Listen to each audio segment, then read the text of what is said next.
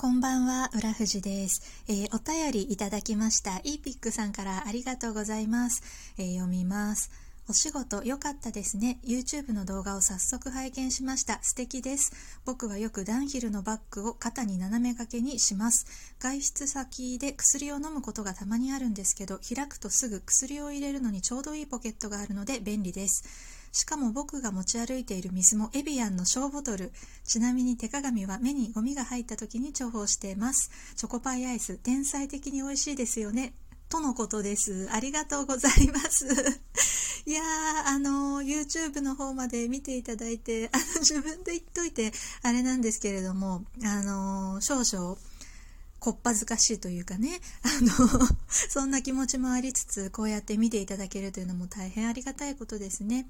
あの、イピックさん何回かあの、ライブ配信の方にもね、来ていただいてお話ししたことあるんですけど、今回また配信の方を聞いていただいて、温かいお言葉をかけていただいて、大変ありがたいです。お優しい。ありがとうございます。本当にお仕事良かったですねって言ってくださってますけど本当に良かったなって 心底思っておりますあとあのダンヒルのバッグお使いということであの薬を飲む時薬を入れるのにちょうどいいポケットがあるってすごいですね。開くとすぐそんなポケットがあるってなんて なんて使いやすそうなカバンだろうかとあの読んでて思ったんですけどなんか毎日使うものとかあの本当にこう身近にあるもの常にあるものがそうやってすごくお気に入りのものだといいですよねすごくなんか気分よく過ごせるというかあの物理的にその便利だとか快適だとかそれ以上になんかそうやってああこれって便利だなとかお気に入りだなこのこのものっていいよなって思ってるものがあるとなんか生活が豊かになるというかね心が豊かになるというかだなってあの思うんですよね。いいですね。あの、お気に入りのバッグがあるって、ダンヒルめちゃめちゃおしゃれ。そしてエビアンの 小ボトルもお持ちだということで、いや、私あれ持ってる人初めて見たかもしれない。イーピクさんが初めてかもしれない。あの、エビアンのあそこまでちっちゃいボトルって、持ってる人なかなか見かけなくないですか？あの、今ね書いていただいていることが YouTube で紹介していたものに対するあのコメントをいただいてるんですけど実はその YouTube の方ではカバンの紹介とかあとカバンの中身の紹介とか よくやりがちなやつ YouTube でよくあるあの、まあ、一大産業といっても過言ではない あのカテゴリーのね動画ですけれどもそういうのもあの例に漏れず裏富士やってるんですね。でそこでちょっとご紹介させていただいたのが今ミニバッグが流行り流行りだしあの個人的にもやっぱりカバンちっちゃい方が楽というかね身軽にお出かけできるからいいなって思いつつもどうしてもお水は持ち歩きたい。ってなった時にエビアンのプチっていうサイズがあってエビアンスペースプチで Amazon で検索すると出てくるんですけどまあちっちゃいお水があるんですよ。それがすごい便利で本当にちっちゃくてコロンとした豆粒サイズの夏だとちょっとね 量が少なすぎて1日持たないかもっていうくらいの量なんですけどちょっとしたお出かけには最適でそれ持ってるんですよ。なのでお揃いっていうことでめちゃめちゃ嬉しいです。あのいいですよね。エビアン小ボトル仲間としてこれからもあのエビアンを重宝していければと思うんですけれども。そして手鏡は目にゴミが入った時に重宝していますっていうことで手鏡もねちゃんと持ち運ばれてるんですね。当たり前なんですか？私ちょっとなんか男性の持ち物ってあんまりこう詳しくないっていうか人のあんまり見たことないからあのあれなんですけどすごいちゃんとあのされちゃんとされてって私が言うのちょっと生意気ですけどそうなんだ。男性って手鏡持ってる人って多いのかな？大多数なの？私なんかあんまりちゃんと持ってる方って少ないイメージその営業職とかですごく人前でに出る、まあ、それでもそれでも持ってないっていう人の方が多いっていうイメージだったからいやめちゃめちゃ素敵だなと思って感動したんですけどそうなの意外と目にゴミって入るんですよね。目にゴミって意外と入るんですよ。ね。だからあった方がいいですよね。っていうその持ち物トークからあのチョコパイアイス。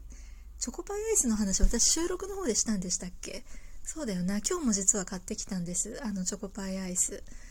あの美味しい。普段のチョコレート茶色いチョコレートでコーティングされてるやつももちろん美味しいですけど今期間期間限定で出ているピンク色のいちごのやつもとっても美味しいのでなんか今日口回ってないですね私。なんでだろう。さっきまでねちょっとあのお友達とお酒を飲んでたんですね。酔っ払ってるのかもしれない。なんか全然口が回らない。ヒピックさんごめんなさい。なんかめちゃめちゃ口回ってなくて申し訳ない。っていうところであのチョコパイアイスも大変おすすめと。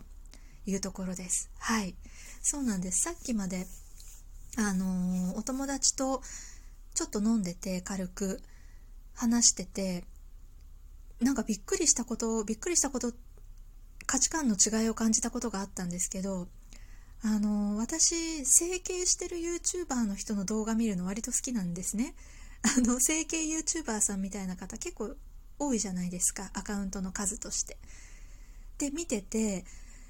ただなんかあのー、自分の元の顔の良さを生かしてもっと綺麗になるっていう方向ではなく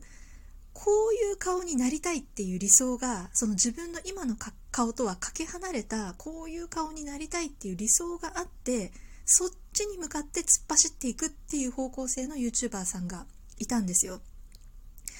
なんかそれを見た時に何とも言えない気持ちになって浦富は。あのいいんですよ。もうご本人が最終的には決めることだしあのご本人の人生だからあの周りがあのとやかくねあの口を出せることではないっていう前提でそれはもう重々承知の上で一視聴者が感じる感情としてなんてもったいないんだろうとかなんて遠回りなんだろうとかなんかなんでわざわざ個性を潰すんだろうみたいな感覚を受けたんですよ。でその方はどちらかというとあの顔にすごく欠点があるからそれを直して普通になりたいっていうのではなくて今十分美しいんだけれどももっともっともっと理想に近づけたいっていう方向性の整形をなさってる方なんですよ。だから客観的に言えば別に全然ブサイクとかあの容姿でこういじめられるような原因になるような容姿をしてるっていうわけではなくてただその方曰くこういう顔になりたいんだと。でもまあ今の顔はその顔とは全然違うからあの、まあ、骨を切るんだとかねメスを入れて大掛かりな手術をするっていうことで整形を繰り返してる方なんですよね。いやーそうだよなと思って、まあ、本当にねこれはもう個人個人考え違うからまあ何とも言えないですけど結局なんかそれって元元からそういう顔の人にはかなわないんじゃないかなって私はどちらかというと思うタイプなんですね。例えば大谷翔平が羽生結弦になろうとして努力してたらみんな止めるじゃないですか。いやいやいや、あなたもうスケートやらなくていい。あなたは野球があるんだから、野球を頑張ろうよと。野球頑張った方がいいんじゃないですか。いや、僕全然ダメなんです。やっぱフィギュアスケートできるようになりたくて。羽生くんみたいに華奢でなんか王子様みたいな顔になりたい中性的な顔になりたくて4回転回りたいです。全然僕は滑れないからダメな人間ですとか言って スケート練習し始めたらえーってなるじゃないですか。え野球は？みたいな。せっかく野球できるのに野球やらないの？みたいな。いやスケートがやりたいんです。ってなったら止められないじゃないですか。もう本人の人生だから本当にスケートがやりたいって言うんだったらやっぱり止められないし本人がどうしてもねあんなに活躍してる野球を捨てて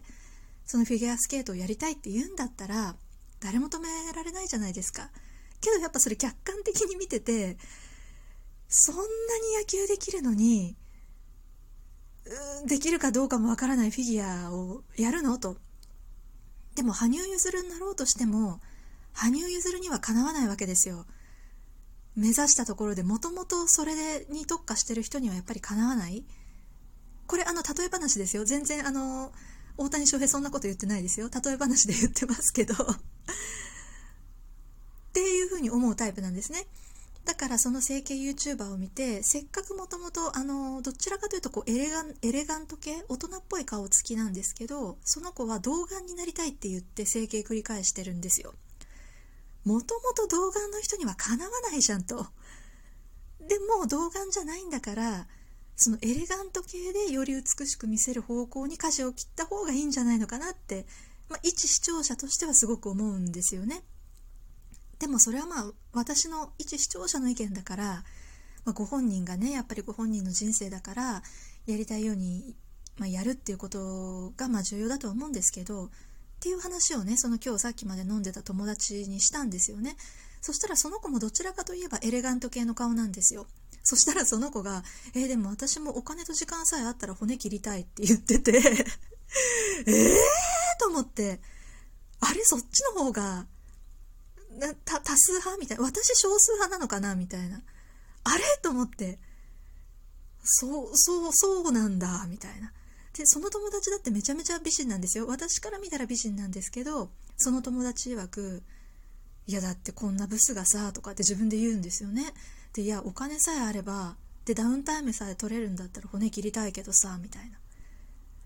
マジかと思って。私から見たらめちゃめちゃ美人なのにそっか。そっかと思って。なんか自分のいいところに自分で気が付くとかうん、難しいことですよね。で自分のいいところと持ってるものと自分がなりたいものって必ずしもイコールじゃないからね。難しいなってそんなことを思った土曜の夜でした すいません最後になんか全然関係ない話しちゃいましたけどいやびっくりしたんでねそんな話をさせていただきましたけれどもはい